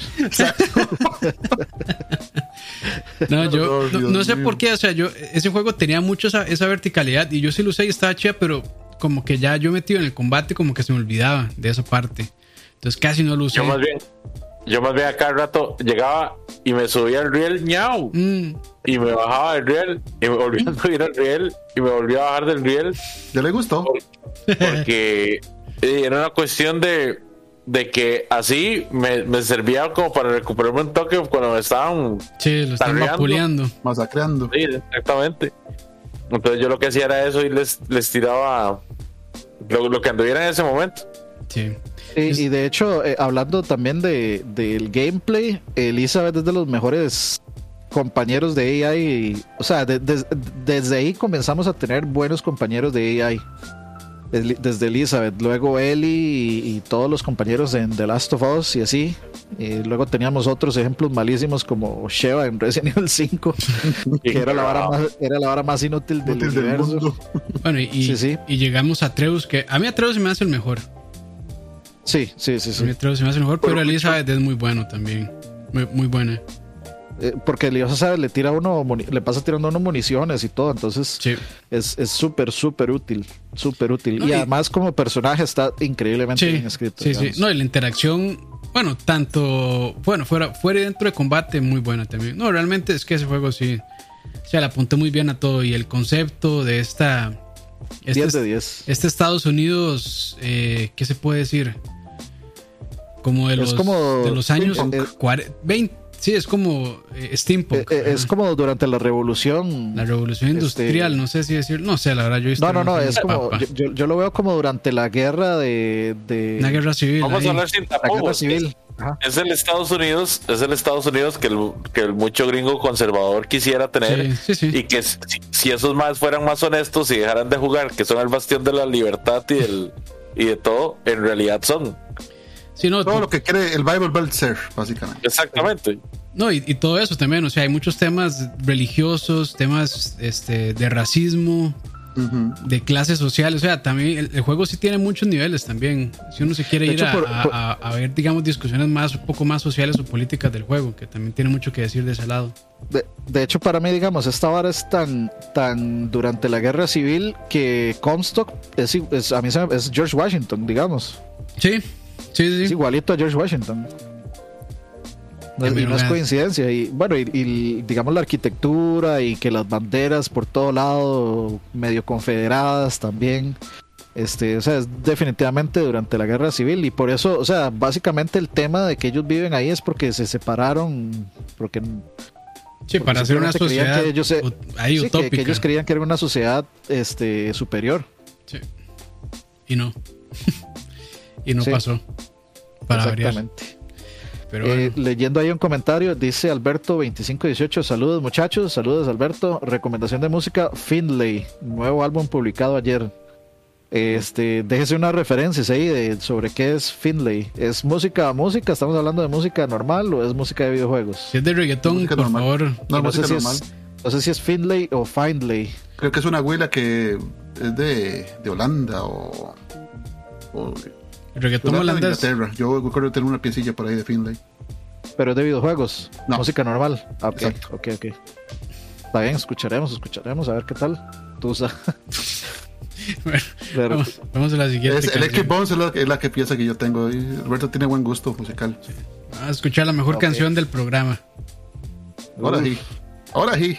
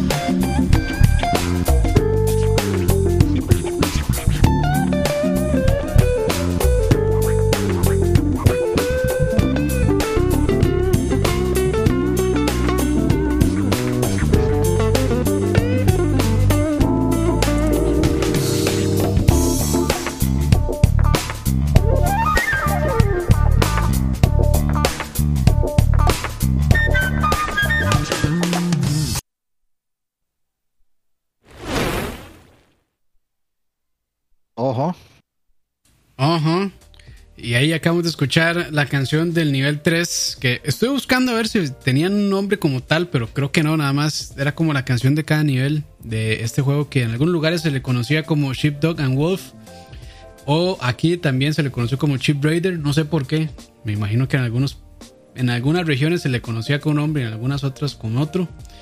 En Europa seguro no les gustaba la palabra eh, Raider. Raider, algo sí, algo así. Entonces, sí, sí, En sí. Europa les da ansiedad todo. Es cierto. Eso que Tomb Raider es británico, ¿verdad? Pero bueno. Bueno, Esa, esa es la excepción. porque lo hicieron ellos. Sí, exacto. Sí, sí, sí. Pero no, juegazo. Este. Algunos dicen que el mejor juego de la historia es eh, Ocarina of Time, otros que el del Ring, hace poquito. Y no, yo digo que el mejor juego de la historia es este. Punto. Chip Raider. Y si quieren verme parir, ahí está el, está el gameplay completo, como en 5 o 6 partes, eh, aquí en, en el canal. Este, ya me dieron ganas de volver a jugarlo, pero a mí no sé por qué. O sea, a mí realmente este juego fueron de los pocos juegos que, este, que digamos que yo compré en un lugar ahí rarísimo de San José cuando yo tenía Play 1 y el mae me lo lugar de recomendó. la mancha cuyo nombre no quiero Sí, recordar. sí, sí, ahí el ma- yo le dije, mae, no sé, quiero jugar algo chido, no sé qué. Este juego es muy bueno y me lo dio y la verdad es que sí, me encantó. Este, y de, tengo muy buena memoria, la verdad. Yo en esa época estaba, no sé si en la, en la escuela o en el colegio, creo que estaba en la escuela. Y no, me trae muy buenos recuerdos, la verdad, de jugar con mi primo, de, de tratar de pasar el juego, porque de las cosas que a mí más me gusta jugar es este sigilo. Este juego es tiene muchísimo de sigilo. No solamente sigilo, pero tiene ciertas partes de sigilo cuando tiene que robarle la, la oveja a, a Sam, creo que se llama el perro. Este, y, y o sea, a veces pasábamos horas tratando de resolverlo y no podíamos. O sea, en ese momento se nos hacía muy difícil. Ya después creo que lo entendí un poco mejor, pero nada, o sea, la verdad es que cuando lo jugué en su momento me encantó. Después que lo volví a jugar este, en stream también me gustó muchísimo. Y no, solo buenos recuerdos. Dice Ronnie que antes Warner tenía muy buenos juegos como ese, el de, el de Box Bunny. Bugs Bunny Lost in Time. Lost in Time, ese Buenísimo. nunca lo he jugado, pero he tenido ganas de jugarlo porque me lo han recomendado. Bueno, me lo recomendaba muchísimo mientras estaba jugando este juego en stream. Entonces, este, Mm. me dan ganas de entrarle. Y se me olvidó mencionar. el- el Grinch era de Warner. No, pero el Grinch es una mierda de juego. Yo lo dejé botado porque ya hay una parte que es imposible. Ahí Llega el, además- sal- el salto no llega. el salto no llega el hijo de puta Grinch. No, y es que es, es o sea, es dificilísimo porque es de- o sea, son de esas. Hablando del, Sa- sa- sa- sa- sa- sa- hablando sa- del un Grinch, momento, hablando del. Grinch.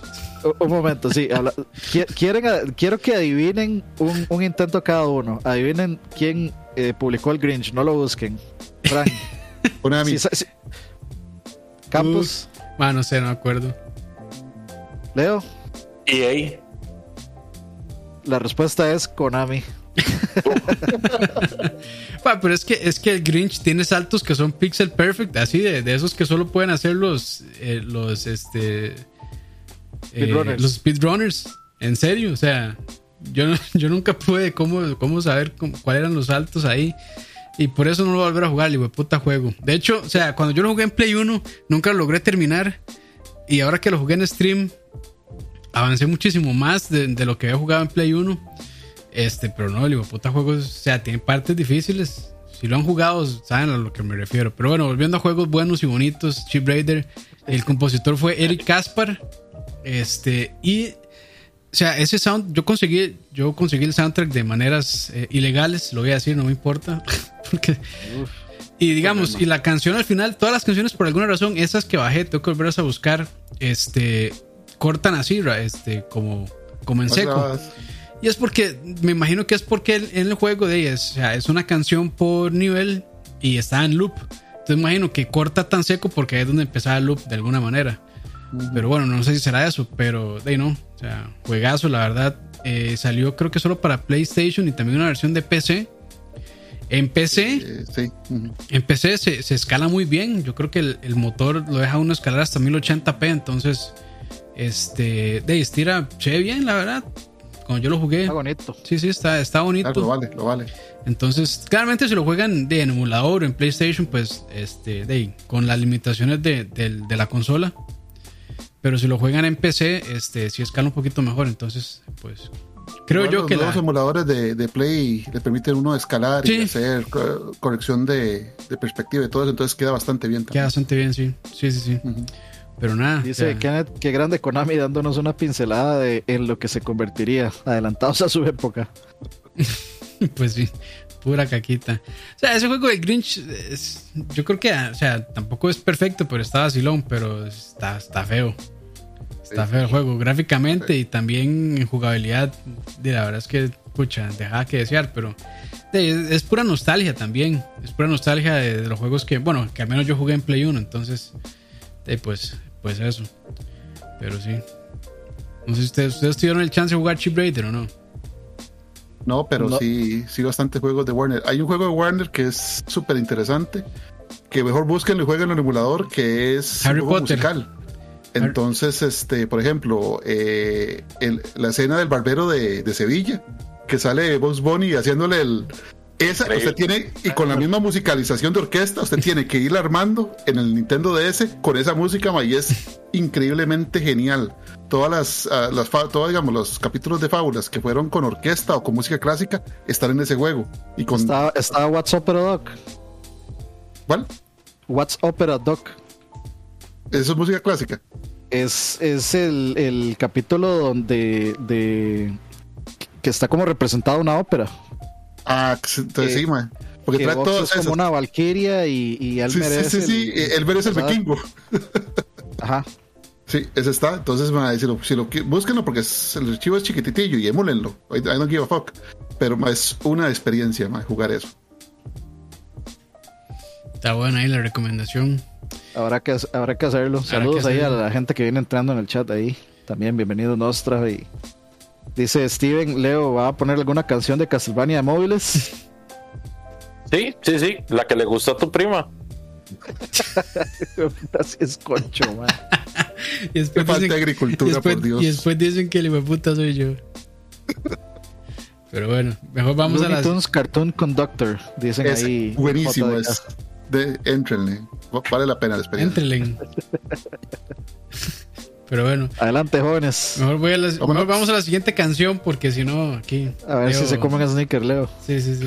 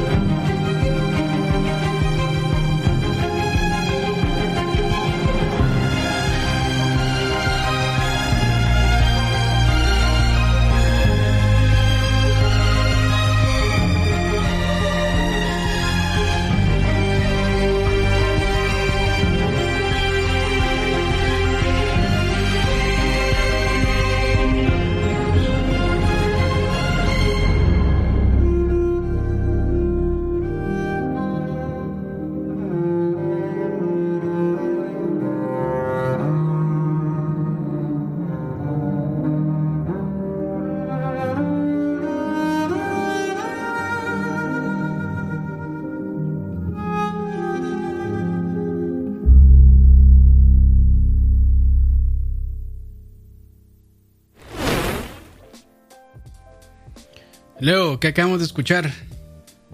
Acabamos de escuchar la canción de, de Cara. Eh, es el so- soundtrack de. ¿Cómo es que se llama? De Detroit Become Human. Uno de los juegos de decisión que yo honestamente no sé si puedo decirle que es un videojuego como tal, más que todo es una experiencia interactiva. Eh, pero igual, o sea, No, sí, se, es un juega, videojuego. se juega en una consola, entonces, digamos, videojuego. No, no, sí, sí Eh, es un videojuego, claro, hay que hacer, o sea, yo no he jugado el juego, pero jugué el demo y de ahí hay que buscar pistas y esas pistas, eh, de ahí uno tiene que usarlas para llegar a conclusiones en los interrogatorios y varas así, entonces, de interactivo, sé. es un videojuego. No es algo que usted podría jugar en un cassette de VHS. Si usted A mí no me convence, la verdad, en ese sentido. Pero como experiencia interactiva me parece increíble. Eh, digamos, todo el árbol de decisiones de ese juego es algo que nunca se ha hecho. Eh, a nivel gráfico es una vara increíble, o sea, es una vara magnífica. Y la trama, la trama lo hace mejor que muchas películas que han tratado de abordar el tema de esta temática como asimesca, ¿verdad? Donde vivimos en un mundo distópico, donde los humanos. Leo, Ah, La ley de la trans- robótica. transhumanismo se llama eso. Ajá, ajá, ok, ok. Transhumanista, ok. Y pues me parece una, una, no sé, como un abordaje muy chido. Me parece un abordaje muy, muy tonis donde se puede explorar qué pasaría en ese tipo de situaciones y, o sea, la basura que es la raza humana en la mayoría de las ocasiones y el despertar de un, de, como de un nuevo, un- un- una nueva inteligencia. Y me, me, me gustó mucho, la verdad, esa canción en particular porque es una canción que evoca mucho el sentimiento. Porque Cara es básicamente este personaje que eh, de la nada la compran para de, hacerse cargo de una casa y, y tiene que ver una situación muy fuerte, tiene que tomar una decisión y se vuelve sentiente y, y se vuelve más humana que humana. O sea, se vuelve más humana que cualquier humano que, que esté en interacción con ella. Es algo muy, muy impresionante, la verdad, que logra, logra hacer que uno se conecte. Y es, es bonito, digamos, como experiencia, uno termina con, una, con un sentimiento bonito. Si tomaste las decisiones correctas, por supuesto, si tomaste las decisiones incorrectas, pues todo se va al carajo. Pero es el hecho de que vos puedas tener ese nivel de control sobre la trama y que hayan ponderado todo eso en un árbol de decisiones me parece increíble. Eh, por ahí estaban discutiendo que, que si es mejor que Yo Robot. De- la verdad es que la película no es tan buena como. O sea, no es tan buena. Entonces, ser mejor que la película Yo Robot no era tan difícil. De Asimov. El libro es un, un estandarte de la literatura, digamos. Entonces, Sí, eh, eso está, eso está difícil. De películas y de Asimov, me parece mejor este Minority Report. Es que Minority Report es una, es una obra de arte de principio a fin. Sí. Sí, sí. Bueno, y, y también de, de Asimov, bueno, Blade Runner, si no me equivoco, ¿no? También lo escribió él. No, no, no estoy. No estoy... no, eso no fue Philip K. Dick. Ah, eh, sí, sí, sí, sí, sí, sí, cierto, cierto. Ay, sí, es cierto. Sí, sí, sí. Que, que, que me...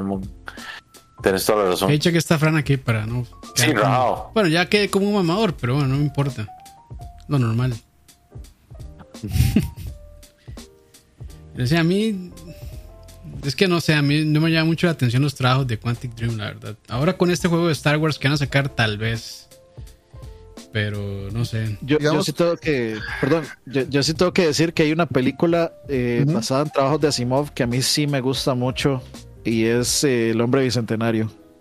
Ah, A mí, a mí esa película sí, sí, sí- sí me, me, me provoca muchos sentimientos. Y sí, es por Robin Williams, pero creo que el mal, el mal lo hace muy bien ahí. sí. Sí, sí, sí. Ya, perdón. Tenía que decir eso nada más. Todo bien, Para bien, nada. todo bien, todo bien. Para nada. A veces, y, y- Dani y yo hemos tenido esa discusión antes, eh, es el tipo de juegos que usted perfectamente puede replicar la experiencia viendo un video en, en YouTube. Ve- verla toda y verla y ya, ¿qué tones? Lo pasé en Twitch. No, para, para mí, para mí no, jam- o sea, no, no se puede.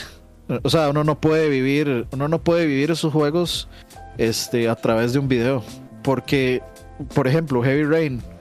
Ustedes no pueden entender la, la tensión que es en Heavy Rain, la parte de donde uno tiene que clavarse un, un destornillador en la mano porque el secuestrador le está diciendo que si no lo hace, eh, le va a matar al hijo. O sea, el tema de estos juegos es que el 50% de la experiencia es estar involucrado completamente dentro del juego. El juego lo hace muy bien involucrándolo a uno.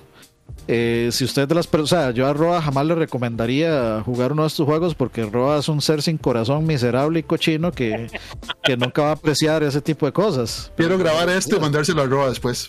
Así que mejor que se vaya a jugar Pac-Man o Tetris o esas cosas sin importancia.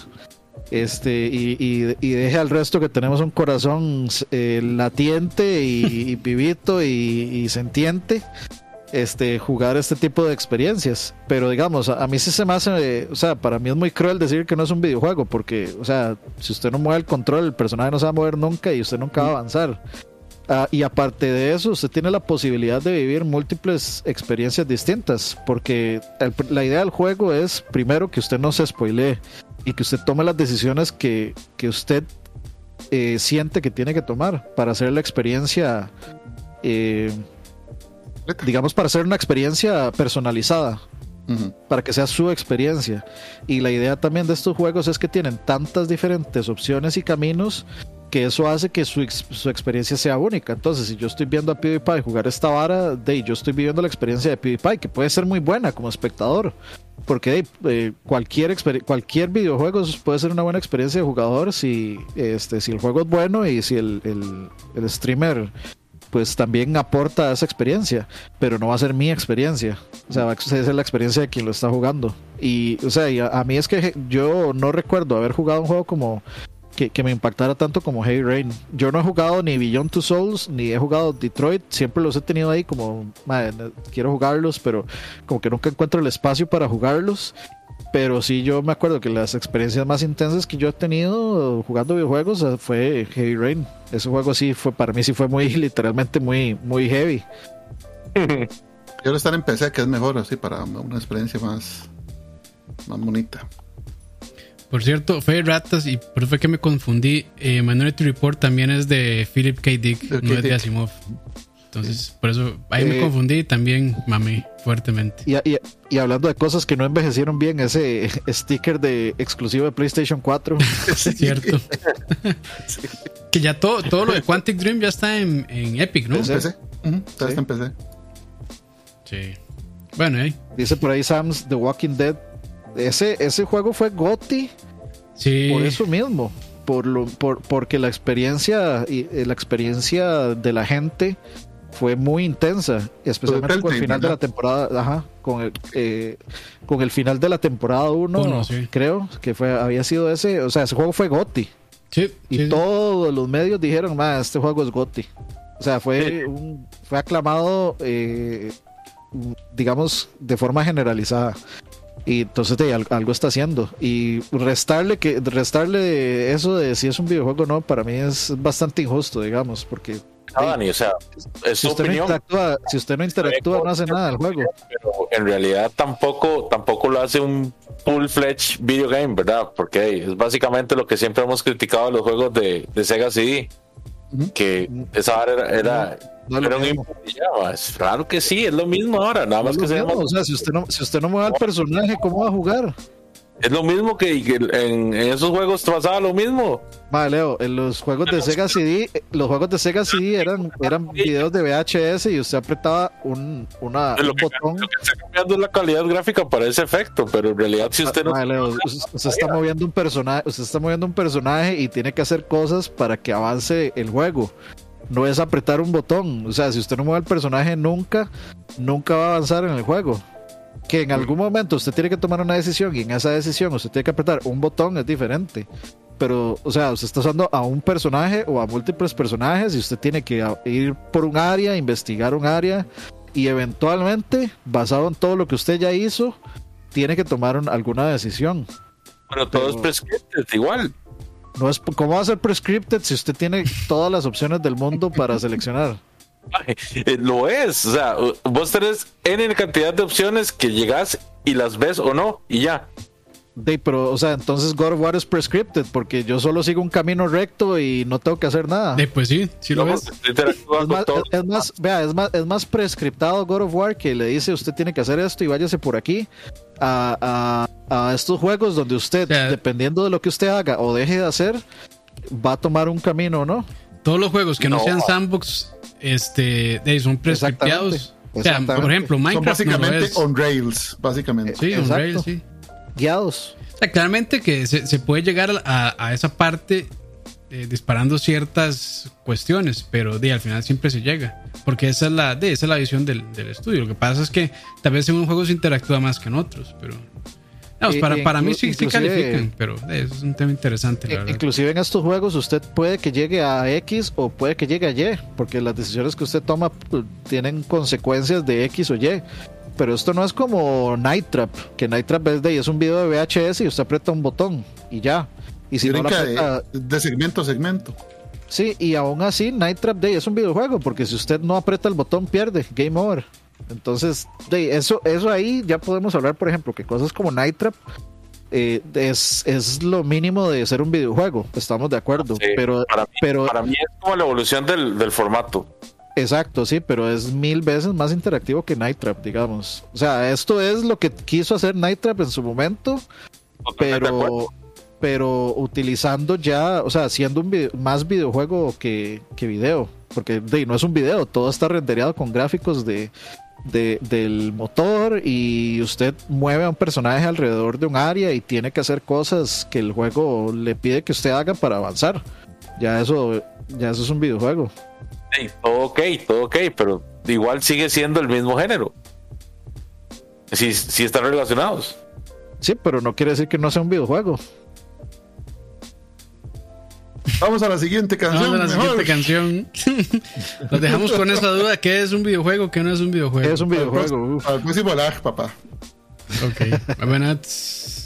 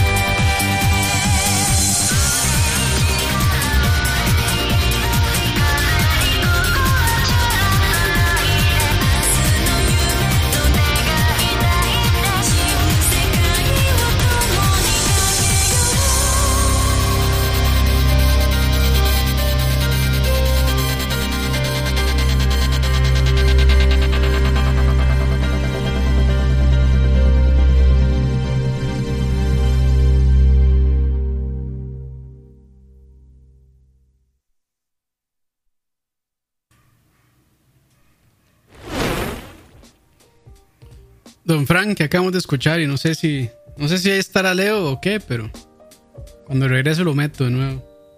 Ay, no, Dice que se le fue la luz a Leo. Ah, ok. Sí, ok. sí, parece que tuvo un problemilla Leo ahí. Uy, madre, qué madre. Dice Leo que de hecho creo que se le quemó la fuente de poder. Qué cagada. Qué madre. Desconecte todo, Leito. Muchachos, ahí eh, eh, F en el chat y si F, pueden donaciones para la fuente. Donaciones, sí, bendiciones, donaciones, lo que ustedes quieran. Todo sirve. Ah, quieran donar para recuperar la fuente, la fuente de Leito. Bueno, ahí. Esperemos que todo le salga mejor a Leito. Eso fue por Para ponerse, terminar. por ponerse a discutir con, con Dani. Sí, sí, esos fueron los efectos del, del karma magnético de Dani que se extiende por toda Costa Rica y ataca con- cuando menos se lo, se lo espera uno. Por eso, siempre que ven a Dani, salúdenlo y quierenlo mucho. Porque como enemigo es terrible. Puede ser que sí, brother. Este, esa canción que no sé, creo que se puso, hay un feedback rarillo, pero anyway, Sí, eh, eh, sí, es el tema de, Marvel- de Namco X Capcom, un juego que no llegó a Estados Unidos, de Play 2. Básicamente es un RPG táctico con personajes de Namco y Capcom, que ese fue el origen de, de la saga de Project Exxon. Eh, si son clavados al lore de los personajes de Capcom o de Namco, súper recomendable. Se encuentra parchado en la internet. Namco nunca lo va a sacar en América, así que siéntanse con toda la confianza de bajarse el ISO parchado, porque ese juego no va a salir en América. Never, ever, ever. Y cualquier emulador de Play 2 se lo, se lo corre y vale la pena. Es un juego muy entretenido. De la gente de Monolith Soft, que ahora es propiedad de, Mm. de Nintendo, ¿verdad? Sí, dice Leito ahí en el chat que huele a quemado. Qué madre, madre. Así que desconecte sí, todo, ma, y, después le revisamos las, las partes de la compu a ver cuál se puede recuperar. Sí, sí, sí. Pero sí, de hecho, está- estaba bastante bonita la animación eh, del, de la canción. Ese es el intro y la animación del juego es bastante bonitilla. Es, si uno interesa en esos personajes, eh, vale la pena el juego porque la historia es bastante con, eh, cohesiva a pesar de ser de juegos totalmente disímiles, de compañías totalmente disímiles. O sea, este, mira, ahí le mandaron una donación a Leito. Vea cómo, Emanuel, qué grande es usted. Gracias, Emanuel. Permítame decírselo, no en persona porque ni siquiera sé quién es, pero se lo digo de larguito. Qué grande es usted. Sí, de hecho, Emma, Emma siempre, siempre se pone la 10. Hemos el Messi, el Messi local. Y Bueno, local no, porque él- creo que él vive en Estados. Lo- local de donde él esté, ¿verdad? Disculpe. es que no. Pero no, este, eh, básicamente es súper recomendadísimo. Lo pueden encontrar ahí en la internet y es un jueguillo bastante entretenido. Pueden correrlo con emulador o, o quemarlo y jugarlo en su Play modiado. De presión a los Play 2 hasta disco duro aceptan modiados, así que no hay ningún problema. Pues sí. No, ahí. Bueno, ahí que llegamos, a, llegamos al final ya, Sí, por, por, por esta vez. sí, sí, ahí. Igual nos extendimos al puro principio con Metal Gear. Es que Metal Gear siempre provoca buenas discusiones, pero sí. Sí. Igual. Un programa por este, aparte. Igual de lástima con Y Leito. Leo que- también provoca buenas discusiones. Sí. Sí, lástima ahí, Leito, de que se nos fue. Eh, ojalá que. Ojalá que no sea nada grave, aunque cuando ya huele quemado, pues bueno. Sí, man, hay que revisar eso. Normalmente las fuentes de poder atajan eso y, y depende Y del, que sea la fuente de poder y no la tarjeta Sí, madre. depende man, del pero- pichazo, pero normalmente la Sí, fuente de poder se sacrifica por el resto. Pero a ver, Ujú. ojalá que ojalá que eso sea la, la razón. Pero Sí, sí. bueno, este nada, llegamos al final de este programa. Eh, escuchamos menos canciones, pero hablamos más realmente de, de lo normal, creo yo. Eh, siempre es bueno compartir nuestras experiencias de cuando jugamos sus juegos o de por qué nos gustó la canción o de lo que sea. Y pues nada, empecemos a despedir. Fran, muchas gracias como siempre. Muchas gracias por su atención, por el tiempo que nos dedicaron y si nos escuchan ahí en diferido, gracias. Por favor, no se olviden de darnos un likecito, Sí. suscribirse y compartirlo si así lo tienen a bien. Y les agradecemos mucho su paciencia con nosotros y nos estaremos viendo en próximos laxitos. Así es. Sí. Hágale, Dani. Eh, muchas gracias ahí a todo el chat, Sams, eh, Dablacid, Kenneth, Okami17, Emma, por supuesto, eh, a Manuel Aispuro, eh, JDK, Nostra, a Ronnie CRSR, Ronnie CR al cuadrado, voy a decirle ahora. Alberto 2518, a Chingo E, EDW88, a JPZ, César Vargas, eh, a Ram también que estuvo por ahí. Gracias muchachos como siempre por acompañarnos. Estén atentos como siempre ahí a redes. Eh, recuerde que bueno, ahí, ahí estoy streameando Elden Ring generalmente los miércoles sin falta. Eh, y apenas termine, pues vamos a movernos a otras cosas. Ayer eh, me invitaron a jugar Phasmophobia Faris, entonces eh, ahí pueden ir a ver el, el stream en Twitch, en el Twitch de, de Faris. Este, la repetición estuvo bastante vacilón.